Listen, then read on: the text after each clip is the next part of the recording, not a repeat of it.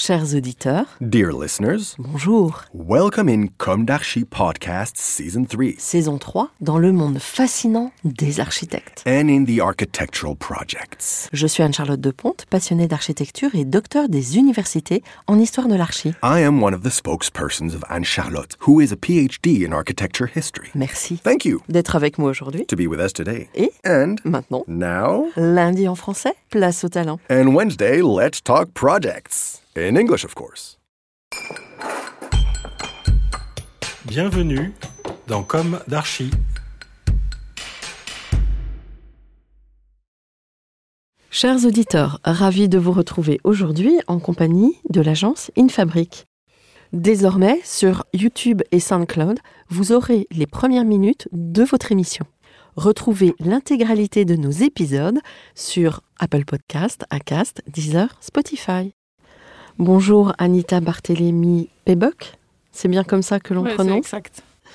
et Fabien Barthélémy. C'est aussi comme ça. Bienvenue dans Comme d'Archi. Vous êtes architecte et fondateur en 2016 de l'agence InFabric, donc c'est quand même relativement récent. Une jeune agence franco-autrichienne. Anita, vous avez travaillé pour Jean Nouvel longtemps. Et Fabien, vous avez travaillé chez Chex et Morel longtemps aussi ou- Oui, que un certain nombre d'années aussi, oui. Ouais. De beaux parcours respectifs. Ce qui m'a attiré euh, dans votre profil, c'est l'aspect ingéniosité qui ressort euh, de votre travail et l'activité aussi transfrontalière ou plutôt transnationale. Je ne sais pas comment on peut le qualifier. Transeuropéenne? Transeuropéenne. Vous venez de gagner avec l'agence Chartier d'Alix un projet de collège à Essen, en Allemagne, dont vous allez nous reparler. On va commencer par euh, vos parcours respectifs. Quelle a été votre jeunesse pour chacun de vous? Où s'est ancrée votre envie d'architecture et quelles ont été vos études? Parce que vous n'avez pas tout à fait la même culture du coup européenne, mais il y a des nuances. Alors moi, donc je suis autrichienne et j'ai grandi dans un petit village euh, dans l'Autriche basse, on dit, pas loin de euh, entre Salzbourg et Vienne, le long du Danube. Et bon, mon enfance, c'était une enfance heureuse à la campagne avec un grand jardin et tout ça. Mais euh, je suivais pas tout à fait ce que mes parents ils attendaient de moi parce que ma mère, elle est infirmière. Et mon père, il est serrurier. Et du coup, en fait, il pensait que, bien sûr, que son- ses enfants ils restent dans le village. Et ils ont, pour moi, ils ont souhaité que je devienne maîtresse pour les enfants, pour l'école maternelle. et à- en Autriche, à l'âge de 10 ans, on commence à aider à la maison, cuisiner et tout ça. Et moi, c'était pas mon truc. Je ratais toujours tout ce qui était cuisine. Par contre, tous mes oncles, ils ont construit les maisons avec leurs frères et sœurs. Et du coup, moi, j'étais plutôt avec les garçons sur les chantiers et monter les murs. Et à l'âge de 14 ans, euh, ça s'est fait en Autriche quand on fait un test de compétences. Et du coup, ma mère, elle était toujours convaincue que moi, j'avais devenir maîtresse pour les jeunes enfants. Et là, ils ont dit, mais non, pas du tout. Elle n'a pas du tout de don social. Par contre, la vision de 3D et tout ce qui est construction, ça pourrait bien marcher. Et du coup, je suis allée dans une école euh, technique euh, sur la restauration des bâtiments. Et après ça, j'ai enchaîné les études de l'architecture et j'ai fait Erasmus à Marseille. Et c'est là où j'ai rencontré Fabien, le jeune Marseillais. bon, et du coup, à l'école des beaux-arts à Marseille, on s'est Oui. rencontrés. Bon, parce que vous êtes euh, un duo au travail et un couple dans la Ouais. vie. Ouais. Ouais, c'est ça. Mhm. Et vous alors, Fabien? Alors, euh, moi, euh, j'ai grandi euh, euh, en Provence, dans une petite ville qui s'appelle Manosque, euh, au-dessus de Aix-en-Provence, par là-bas. Dans une famille euh, un petit peu différente chez Anita, puisqu'il y avait un peu plus de gens qui avaient fait des études supérieures, on va dire. Donc, c'était à peu près normal de faire, de passer le bac et de faire des études à Marseille. où J'ai intégré l'école d'architecture. Oui. Euh, et puis assez rapidement, j'étais assez pas mal attiré par le- les échanges euh, internationaux. Donc j'étais parti faire Erasmus donc avant de rencontrer Anita à Manchester. Et j'avais aussi fait un stage aux Pays-Bas. Euh, donc il y avait déjà ce, milieu un peu international dans lequel on, vivait. Après, on recevait aussi des étudiants étrangers, on les accueillait. En tant qu'étudiant en, architecture ou autre, on était quand même déjà dans un, milieu très international. C'est aussi comme ça qu'on a accueilli l'année où Anita est arrivée et d'autres étudiants de, de partout, comme ça qu'on s'est connus. Et après, euh, après une fois les, les diplômes en poche, on a fait plusieurs échanges entre Marseille et Vienne et Paris. Euh, Enfin, on a fait plusieurs fois, on a habité dans, dans ces trois villes-là, on va dire. Et D'accord. puis là, depuis quelques années, du coup. Mais à la base, on voulait aller en Espagne, hein, mais il y avait déjà la Grèce, c'était Ouais. la Grèce. Et du coup, euh, il n'y avait pas de travail en Espagne. Donc vous êtes rabattu sur Paris. Ouais. Alors euh, justement, comment et quand avez-vous commencé votre activité d'architecte à la sortie de l'école en fait? Ouais Vous avez postulé dans les agences euh, Mais en fait, Fabien, il a fait mon diplôme un peu avant moi et il est parti à, à Vienne pour me rejoindre. Et du coup, moi, euh, quelques mois après, je suis repartie d'abord en Espagne, mais je n'ai pas trouvé de stage. C'était en 2005. Et du coup, j'ai envoyé plein de CV à Paris. Et je voulais pas du tout aller dans une grande agence, je voulais aller dans une petite agence. Et comme par hasard, je suis arrivée chez Jean Nouvel parce qu'ils étaient en train de faire un concours pour le Sofitel à Vienne. Oui. Et euh, le chef d'agence à l'époque, il était très sympa et il m'a hyper bien vendu l'agence Jean Nouvel. Et après, je voulais que aller chez Jean Nouvel. et ce projet-là, c'est le Sofitel de Vienne et c'était mon premier projet et je l'ai emmené jusqu'à la Jusqu'au bout. ouais. Ouais. C'était une belle expérience, vraiment. Et vous, Fabien Comment Eh bien, moi, euh, donc après le diplôme, euh, donc euh, j'ai un petit peu travaillé Vienne. dans des petites agences en, à Vienne. Et après, euh, quand donc Anita est partie à Paris, il y a même eu une petite période où moi j'étais à Vienne, elle était à Paris, donc c'était assez rigolo. On a versé les pays. Et après, quand euh, les, euh, dans quel sens, dans quel ordre ça s'est passé, on, exactement. on voulait partir faire le voyage en Amérique du Sud pendant trois Oui. mois. Et là, Jean Nouvel, il m'appelle et il me dit Maintenant, maintenant, il faut que tu viennes. Donc voilà, coup, donc il y on avait ce job qui était assez intéressant pour Anita à Paris. Du coup, moi, je me suis mis à chercher du travail en arrivant de Vienne. Et c'est là qu'en fait, euh, j'ai été marcher une agence à peu près par hasard qui cherchait un germanophone. Donc chez Axel Morel, parce que chez Axel Morel, je ne sais pas si vous les connaissez un petit peu, il y a un des partenaires, voilà, Walter Mm. Grasmuck, qui est autrichien et qui commençait aussi un peu à développer des projets euh, à l'international, en Allemagne, en Autriche. Et donc c'est comme ça que je suis rentré dans cette agence euh, en revenant d'Autriche. D'accord. Donc j'imagine que vous êtes trilingue, c'est ça? Euh, Mm. De naissance, non. Oui. Pas comme nos enfants qui le sont vraiment. Oui. Mais euh, on vit avec euh, deux langues euh, principalement, oui. Ouais. Aujourd'hui, vous, vous avez votre agence. Et l'une des questions récurrentes dans Comme d'Archi est est-ce qu'aujourd'hui vous avez le sentiment d'avoir accompli ce que vous imaginiez quand vous êtes sorti de l'école d'archi? C'était d'être indépendant? Vous vous souvenez de ce que vous souhaitiez? Oui, c'était d'avoir votre propre agence? Moi, Ouais, c'était pas mon objectif, moi, de devenir indépendant. ouais. Euh, je pense que j'aurais peut-être pas fait sans Anita ou sans quelqu'un qui a cette force, cette motivation qu'elle a tous les jours pour foncer dans plein de choses. Là où moi, je suis un peu plus euh, réticent, prudent. Vous êtes le sage alors. Et Anita, vous êtes la fonceuse, c'est ça? C'est un peu ça. Oui, mais en fait, en ayant grandi à la campagne, Ouais. je pense que je suis allée bien beaucoup plus loin que je pensais. Parce que à l'âge de 17 ans, je ne savais même pas que ça existe, les études d'architecture. Parce que je, Fabien, quand je lui raconte mon enfance, il pense toujours que c'est 100 ans plus loin. Parce Oui. que dans la campagne en Autriche, ça évolue un peu moins vite que vous pouvez imaginer.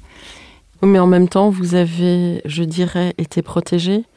Et vous avez- au sens euh, littéral et, et symbolique du terme, vous avez respiré un air pur.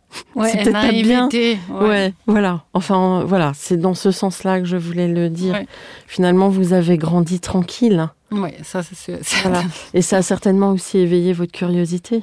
Ouais. Mais après, on vit qu'une fois. Et moi, je me dis toujours, si j'essaye pas, je les regrette et je préfère. D'ailleurs, euh, je, je reviens un tout petit peu sur vos études. Vous êtes ingénieur aussi, c'est ça? Mais en fait, les études à, à Vienne, ils sont techniques. Donc, j'ai fait les Oui. études à l'école technique. Oui. Mais c'est aussi pour ça que je suis un, un peu en France, parce que la créativité architecturale en France est bien supérieure comparée avec les pays germanophones.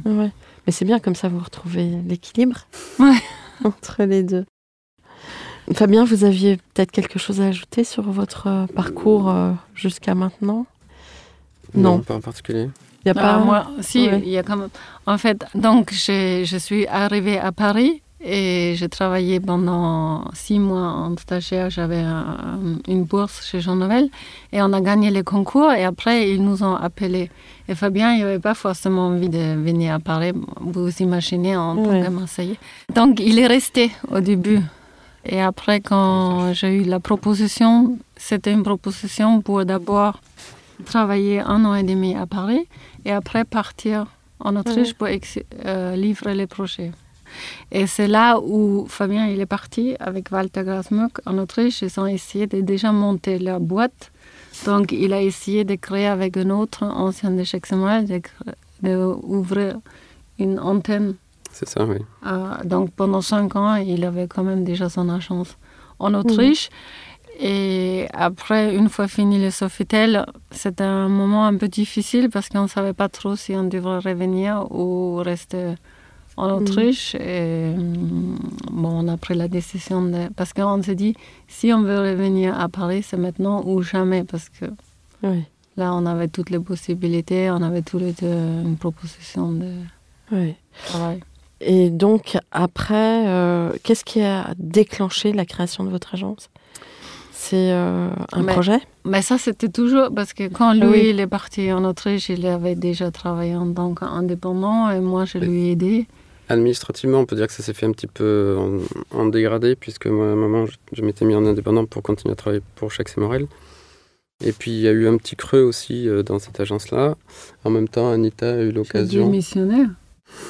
Non, chez Jean Nouvel, euh, c'est c'est très intéressant de travailler chez Jean Nouvel, mais même lui, il est dit aussi.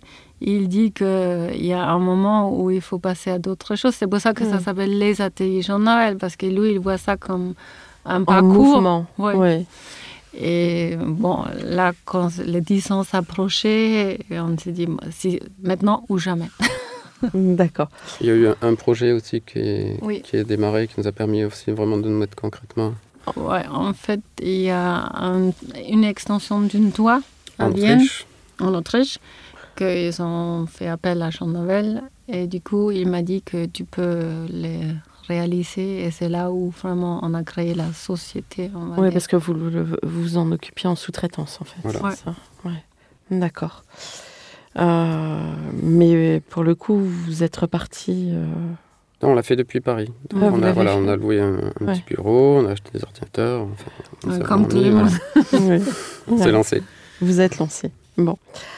Alors, est-ce que vous avez une histoire de projet à raconter ou après ce premier projet euh, de fil en aiguille, hein, comment ça s'est passé? Beaucoup de coopération euh, dès le début et même encore plus euh, aujourd'hui euh, sur des projets très divers et variés. Il y a le logement en Suisse, qui est euh, le chantier a démarré. donc voilà, ça c'est un projet de coopération avec un architecte suisse qui est aussi un ancien de Jean Nouvel, qui s'appelle Stéphane Top. qui s'est installé euh, en Suisse, avec qui euh, donc on continue à faire régulièrement des, des concours, des candidatures. Et là donc il y a un projet qui est en train d'être construit dans un petit village en Suisse. Et on- donc, il y a la grande école, donc on va parler qu'on a fait avec Charte et Voilà, ça c'est plutôt un, Mm. un concours. Et euh, on travaille aussi avec Charte et Cabasson, je ne sais pas si Oui, vous connaissez. bien sûr, ils sont venus dans Comme d'Archie. Ah ouais. Enfin, Thomas est venu. D'accord. On a déjà fait plusieurs est un ancien de chez Jean Nouvel. Oui, Ouais. mais je ne le Ça. connaissais pas, il Ouais. était avant moi. Ouais. On a déjà fait plusieurs collaborations avec Voilà. Thomas Cabasson. et on peut dire qu'actuellement on est aussi en train de faire un concours avec eux Ouais. En en Autriche. D'accord. Bon, super intéressant. Finalement, vous fonctionnez beaucoup sur la logique des réseaux pour former vos équipes. Mhm. Oui, Oui. C'est important. Et Ouais. puis à Paris, c'est vrai que le- la concurrence est grande. La France est très centralisée, donc il faut arriver à faire son petit trou. C'est vrai que nous, dès le début, on a donc essayé de jouer cette carte euh, franco-allemand. Donc en fait, on essaie de faire des passerelles dans les deux directions. Donc on fait, on a contacté plusieurs agences euh, françaises euh, pour faire des concours à l'étranger grâce à leurs références que nous, on n'a pas encore. Et dans l'autre sens, on a aussi contacté plusieurs agences en, en Allemagne, en Autriche, pour euh, faire des candidatures en France. Ouais. Donc ça, on, fait, on essaie de faire la passerelle dans les deux sens en fait. Mhm. Pour l'instant, on est être plus actif dans les pays germaniques. En France, donc, euh, on connaît un peu le système, on fait des candidatures. En général, euh, ils retiennent 3 à 5 agences, euh, rémunérées pas trop mal. Et, on peut y vivre. Et il y a presque des agences qui vivent seulement de, concours. En Allemagne, en Autriche, c'est plus facile de rentrer dans les concours parce qu'ils en sélectionnent parfois 15, 20, 25. Par contre, la rémunération est très limitée, voire quasi nulle si on n'a pas une prime. Donc c'est plus facile de rentrer dans les concours, mais après c'est plus difficile de les gagner, évidemment, parce que statistiquement il y a moins de chances. Mm. On pourrait dire que ça ouvre plus à la qualité d'architectural qui n'est pas vrai, parce que comme ils sont plus ingénieurs, et après il y a un système de post-sélection ça veut dire une fois qu'on a, gagné le concours, qui s'est passé là pour le projet à Essen, il y a une phase de presque six mois où il vérifie, il négocie avec le premier. Après, si le premier pas, il est trop cher ou il n'a pas les compétences ni les capacités, il négocie avec le deuxième. Hmm. Et du coup, euh, c'est un peu lourd finalement. Oui. En fait, euh, en France, on gagne. Une fois que c'est gagné, c'est gagné. en principe, oui. Mmh. En principe. Mais après, c'est vrai que la vie d'un projet est, longue et, euh, beaucoup de vos confrères, et j'imagine que vous pensez la même chose, ça, ça peut, pour aller, aller jusqu'au bout d'un projet, c'est pas si facile que ça, même s'il est gagné. Exact. c'est un, long trajet, oui. Un long trajet, oui. ça dépend, mais le temps, ça, ça se raccourcit quand même. Aujourd'hui, en un an, on peut construire 28 logements comme on va le faire en Suisse. Et euh, je pense qu'il y a cinq ans, c'était encore plus long. Oui. Et euh, dans justement ces différences de d'approche entre l'Autriche, l'Allemagne et la France, finalement, vous trouvez que les projets sont plus fluides euh, en Autriche et en Allemagne ou en France? Est-ce qu'il y a des points de blocage ou des... A priori, notre expérience nous a montré qu'en Allemagne, il y a quand même des choses, les choses se passent de manière quand même assez clean. cest que même tout ce qui est candidature, euh, il y a un système de points, c'est-à-dire qu'on nous classifie, on nous donne des points, donc vous êtes pris, vous n'êtes pas pris.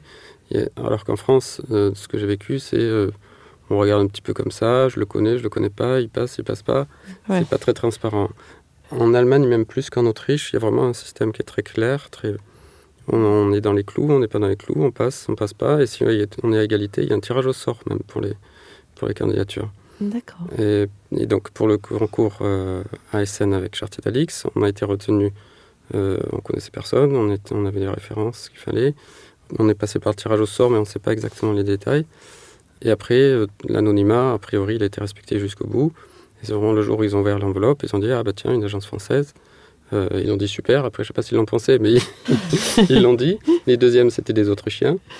Et puis de toute façon, Essen, il y a plusieurs projets, euh, il y a plusieurs agences internationales qui ont déjà construit, comme euh, Sana, comme euh, Schipperfield, Colas. et aussi chez Morel, justement, sur un projet sur lequel j'avais travaillé. Colas, donc un Hollandais. donc l'Allemagne, a priori, les choses sont, sont clean et claires. D'accord. Et votre projet de Essen, c'est vous avez vraiment travaillé en conception avec Chartier d'Alix? Oui. Mais c'est quand même eux les mandataires. Oui. oui. En fait, ce qu'on disait tout à l'heure, c'est qu'on a donc euh, pas mal de coopération avec des agences. Certaines qu'on connaissait déjà, d'autres qu'on a un petit peu contactées euh, par hasard. Et en fonction des sujets, des, candidatures qu'on voit dans les pays germaniques, on va chercher tel ou tel partenaire. Et avec justement Thomas Corbasson et Karine Chartier, ça avait commencé avec une candidature euh, sur un restaurant, centre événementiel en Autriche. La candidature avait l'air très intéressante. Et euh, on cherchait quelqu'un qui avait des références. Et en fait, c'était juste en cherchant sur Internet qu'on été tombé sur leur, leur euh, façade verte de projet Amiens et qu'on les avait contactés. Et pour le projet ASN, on voyait qu'il y avait régulièrement des, des candidatures pour des établissements scolaires en Allemagne. On s'était dit qu'il faudrait qu'on ait une agence partenaire qui ait des bonnes références en, en scolaire. Et c'était comme ça qu'on était allé voir, donc euh, de manière spontanée, on va dire, l'agence Chartier d'Alix. On a donc euh, postulé pour la candidature. On a été sélectionné pour la première euh, candidature qu'on a faite avec eux. Et, euh, donc, on a, fait la conception. Donc, Vous avez réussi à aller jusqu'au bout. Ouais. Voilà. De... Ben, aujourd'hui, en fait, on a donné les dernières offres Et c'est pas encore décidé parce que comme c'est un grand projet, un budget assez important, comme vous pouvez imaginer, c'est le, euh, comment on peut dire, les responsables de la ville de Essen, parce que comme c'est payé avec les impôts des habitants, Oui. donc normalement ils devront le décider fin janvier pour que le projet commence à démarrer en février. D'accord. Et le suivi de chantier, c'est normalement, c'est vous qui vous en occupez?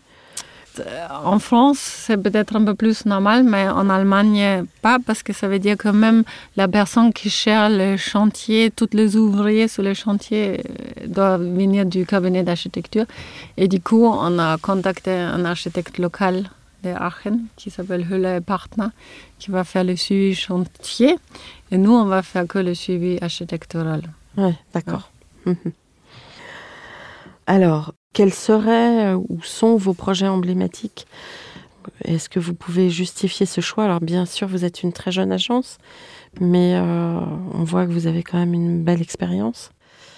Ben, euh, on mise quand même beaucoup sur l'esthétique, mais c'est pas pour ça autant que le, le facteur social n'est pas important pour nous. Donc, on ne souhaite pas de construire que des choses pour les riches qui peuvent tout se payer.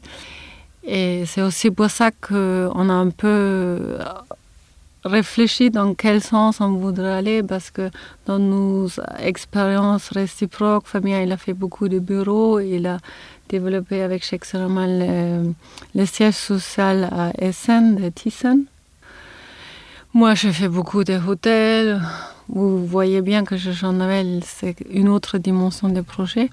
Et c'est aussi pour ça qu'on a un peu commencé plus à regarder des écoles ou des logements sociaux et tout ça.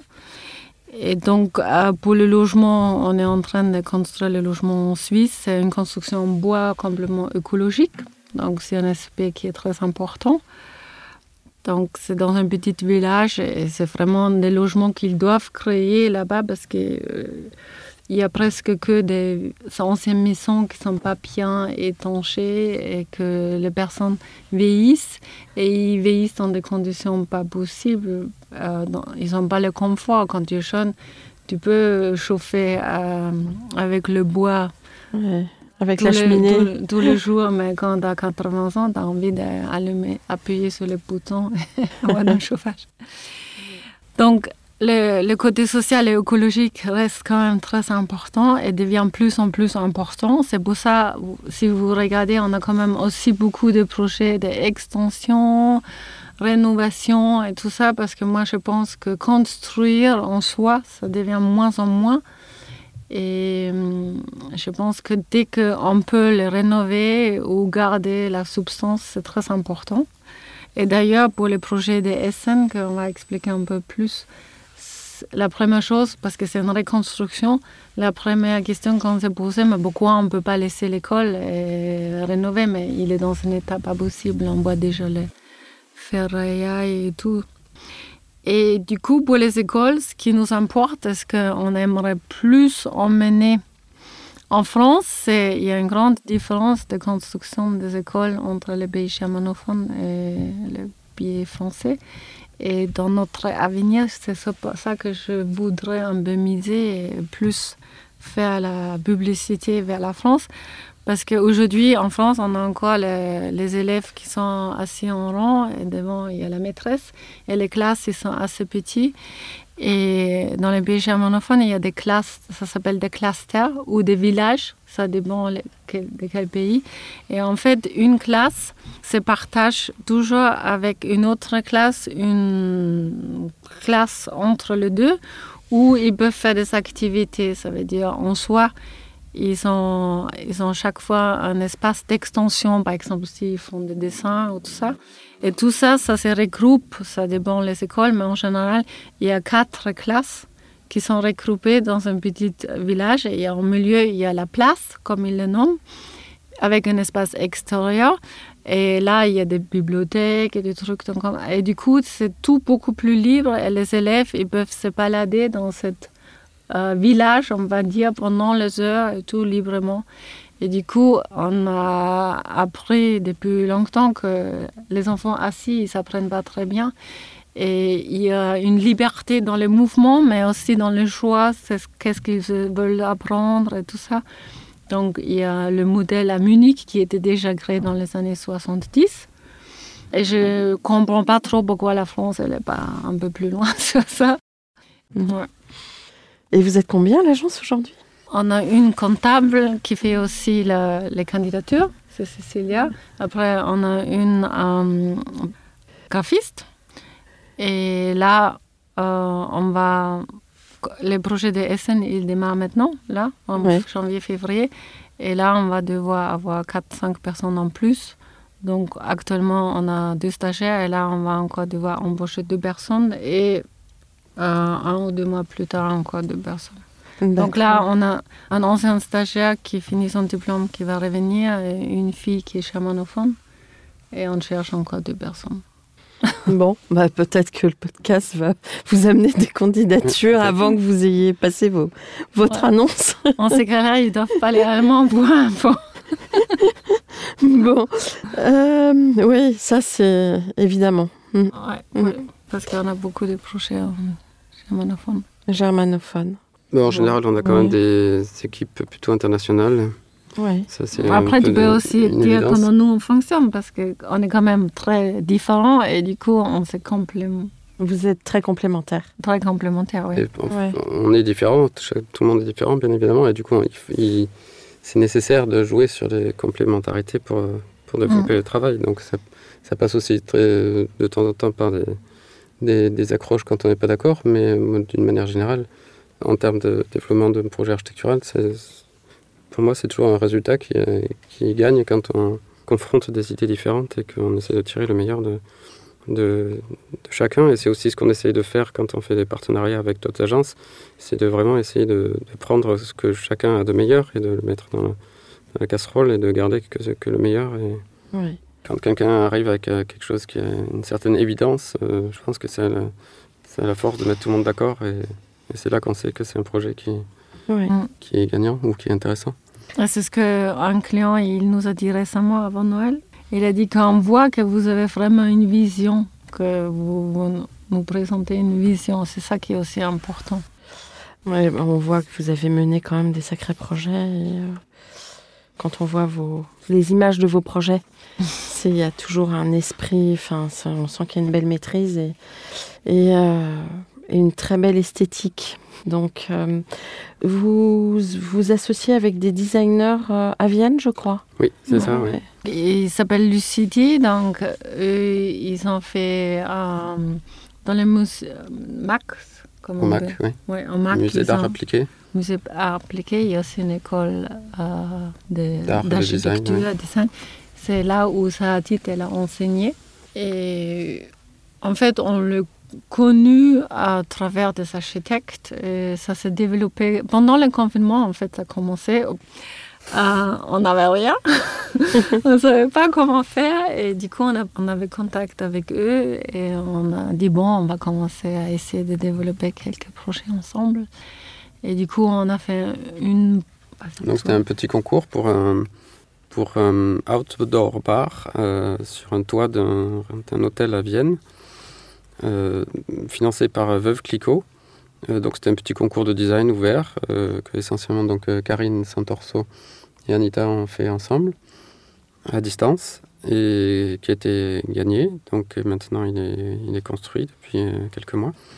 Et ça a un petit peu lancé une coopération avec ces deux filles, donc Karine et Barbara. Et depuis, on a fait d'autres concours un petit peu plus grand.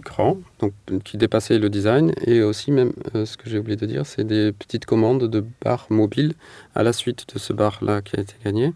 De Veuve Clicquot. De bar Veuve Clicquot. Du groupe. Donc, il y a un petit peu des, des, retombées. Maintenant, on a aussi un restaurant, une commande pour une rénovation d'un restaurant à Vienne, qu'on fera ensemble. Et donc là, récemment aussi, on a donc euh, répondu à un concours pour euh, un ensemble de logements, une rénovation de cinéma dans la campagne en Autriche, près de Steyr. Euh, pour lequel on attend le résultat euh, au mois de janvier et qu'on espère avoir euh, gagné. ouais. je vois une référence en Chine. Oui, donc euh, pour Jean Nouvel, en, en sous-traitance, on a, il a développé à Qingdao, qui est l'anciennement la ville allemande en Chine. Il y a même la pierre à Qingdao. Et il a créé un grand jardin des artistes. Et c'est un site immense. En fait, c'est en face de la ville et c'est un ancien village de pêcheurs. Et là, il y a un client privé qui est venu le voir pour construire un hôtel, un musée, des ateliers d'artistes. Et du coup, euh, il faisait appel à nous, de, surtout pour aussi l'aménagement intérieur et pour développer le projet avec lui. Mmh, D'accord. Euh, comment vous imaginez le monde de demain, vous qui êtes de jeunes parents? Le monde demain. Je crois qu'on est dans un monde un peu transitoire. Ouais. Hein, Et en tant qu'architecte, vous avez pas mal de défis à relever. Il y a, des- il y a des... En fait, ça change. On ne peut pas dire aujourd'hui on, le- aujourd'hui on l'imagine- comme ça et demain Ouais. on imagine autre. Ça Mais l'architecte vit toujours par anticipation dans le temps du projet. Oui, mais c'est par anticipation à court terme. Là, vous nous demandez vraiment à long Ouais. terme. Mais pour répondre court, moi j'espère qu'il n'est pas comme j'ai peur d'y être dans le futur. Ouais, Je sais pas si. on a, ouais, on n'est pas sûr de ce qui. Je sais pas dans quel monde nous emmenons nos enfants. Ouais, Honnêtement, je sais pas.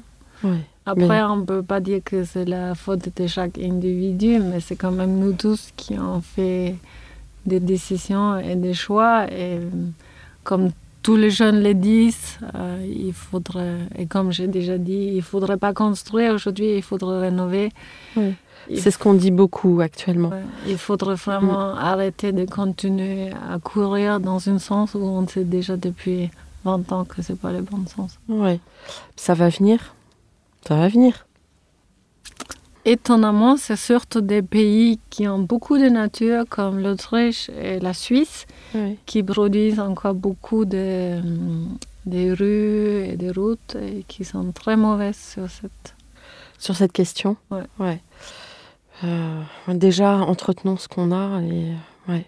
Mais pour. euh, en fait, d'avoir ce discours, ça coupe un petit peu le rêve de l'architecte, non?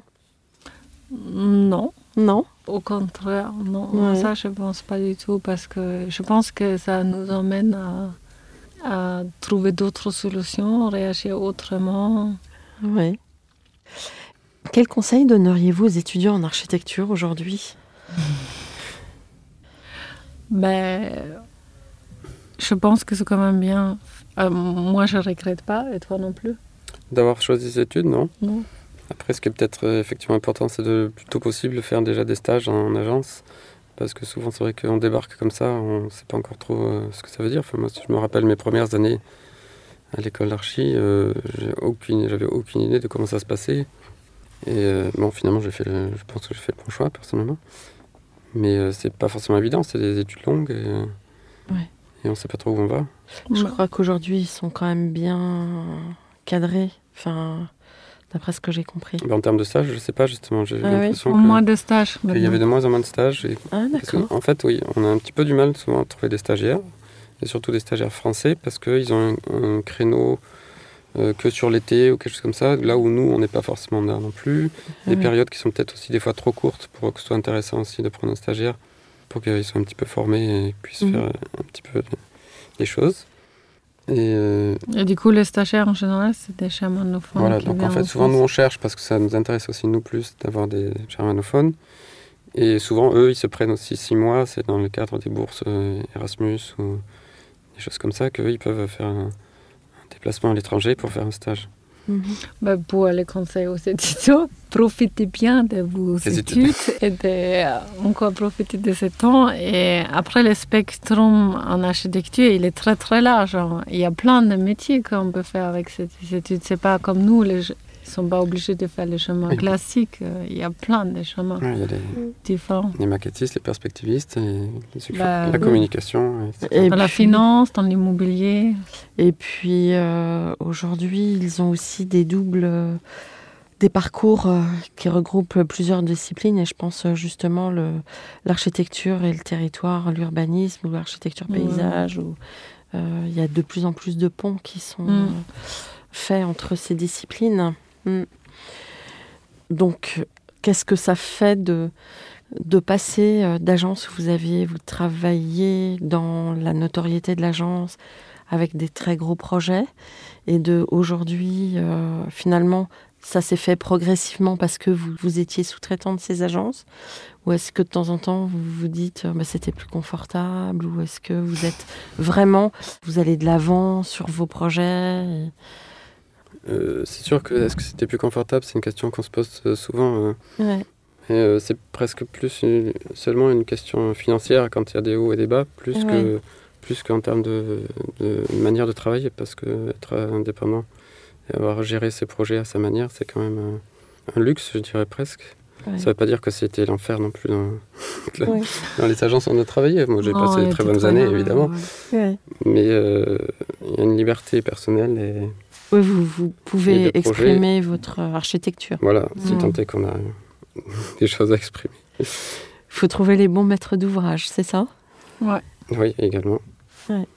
Et je voulais ajouter que je, enfin, je suis aussi content pour nous deux d'être passés aussi par des, des agences, on va dire, de, de certaines tailles et de certaines qualités. Parce que ça permet aussi d'avoir une vision de l'architecture très, très globale et de vraiment se concentrer sur, vraiment sur une idée principale et d'essayer vraiment de garder une ligne directrice sur un projet. Penser le projet dans sa globalité. Vraiment, voilà, avoir une vision vraiment globale et sans se perdre euh, tout de suite dans les petits détails. euh. C'est vrai qu'il y a 20-30 ans, on parlait beaucoup d'espace en architecture. Est-ce que vous, le fait euh, d'avoir été confronté dans, à la discipline dans ces grosses agences, justement, ça vous conforte dans, dans cette approche de l'architecture euh, et l'approche spatiale euh, Il y a, en fait, les études d'urbanisme en Autriche, ça n'existe pas comme ça. Mm. C'est tout de suite du territoire. Ça veut dire que j'ai un grand terrain vide et j'ai fait des... Et du coup, en fait, l'avantage de... Et ça se voit dans les projets architecturaux qui sont faits dans les pays germanophones par des agences françaises, c'est qu'il y a une approche urbanistiquement différente. Les Français, ils pensent beaucoup plus comment s'intégrer. Et c'est aussi ça qui nous a fait gagner le concours ASN. Parce que en fait, il avait des études de faisabilité. Ils avaient une étude comment positionner les bâtiments qu'ils préféraient. Et nous, on était le seul, avec Chartier d'Alix, de ne pas répondre à cette demande, comment positionner euh, les gymnases et les écoles. Nous, on a dit, bon, on ne va pas faire comme ils pensent, on fait autrement. Et du coup, on a positionné les bâtiments en créant un cours avec l'architecture. Et du coup, la cour de l'école, elle n'est pas clôturée classiquement, elle est clôturée par l'architecture. En plus, on a mis euh, une école élémentaire qui est existante et qui restera dans cette cour. Et c'est ça qui nous a fait gagner. Donc, rien qu'urbanistiquement, la réponse, comment on positionne les bâtiments, nous a fait gagner. Et quand nous, on développe ensemble, c'est toujours Fabien qui mise sur cette euh, réflexion urbanistiquement. Et après, moi, je suis plus dans l'esthétique, on va dire, mais effectivement, moi, je, en me critiquant je pense à la France. voilà, c'est une, une, une approche française qu'on a constatée déjà, donc euh, effectivement avec euh, Walter Grasmuth, quand on a commencé à développer des projets en, en Autriche, c'est cette approche euh, urbaine. Alors, euh, l'îlot à la barre, la barre à l'îlot, on, on se retrouve tout à fait euh, là-dedans, dans ces, dans ces théories, parce que c'est effectivement la France, a- à la sortie de la, Deuxième Guerre mondiale, avec toutes les démolitions et les reconstructions, on a vu plus rapidement, peut-être que les pays autrichiens et allemands, que construire des grandes barres et des tours, euh, ça se fait plus et qu'il faut passer à autre chose et vraiment recomposer les tissus urbains et euh, réfléchir vraiment à l'échelle euh, urbaine. Hum, voilà, pour, compléter ce que vient de dire Anita. Est-ce que vous avez voulu, pour la fin, euh, passer un message particulier? Qui est sûr, c'est que aujourd'hui, avec tout ce qui se passe environnemental, le choix des études d'architecture, c'est peut-être pas très, pas du tout écologique, Mais je pense qu'avec les nouveaux matériaux et avec euh, des réflexions, même en tant qu'archi, on peut devenir écologique et euh, rénover des bâtiments et refaire vivre des choses différemment. Ouais. Vos enfants, ils souhaitent être architectes? Non. Ils feront ce que on espère qu'ils feront quelque chose qui leur plaira, surtout même si c'est l'architecture. Non, mais dès qu'on dit un concours d'architecture, non, pas encore, vous allez encore travailler toutes les nuits. ouais. Bon. Bah écoutez, euh, on vous souhaite euh, longue route hein, et de très beaux projets. Merci. Merci. Voilà, parce qu'on sent qu'il y a beaucoup de créativité, une belle approche de la matière. Merci. Merci chers auditeurs pour euh, votre écoute. Rendez-vous la semaine prochaine pour un nouveau numéro en français. D'ici là, prenez soin de vous et n'oubliez pas l'épisode en anglais. Au revoir.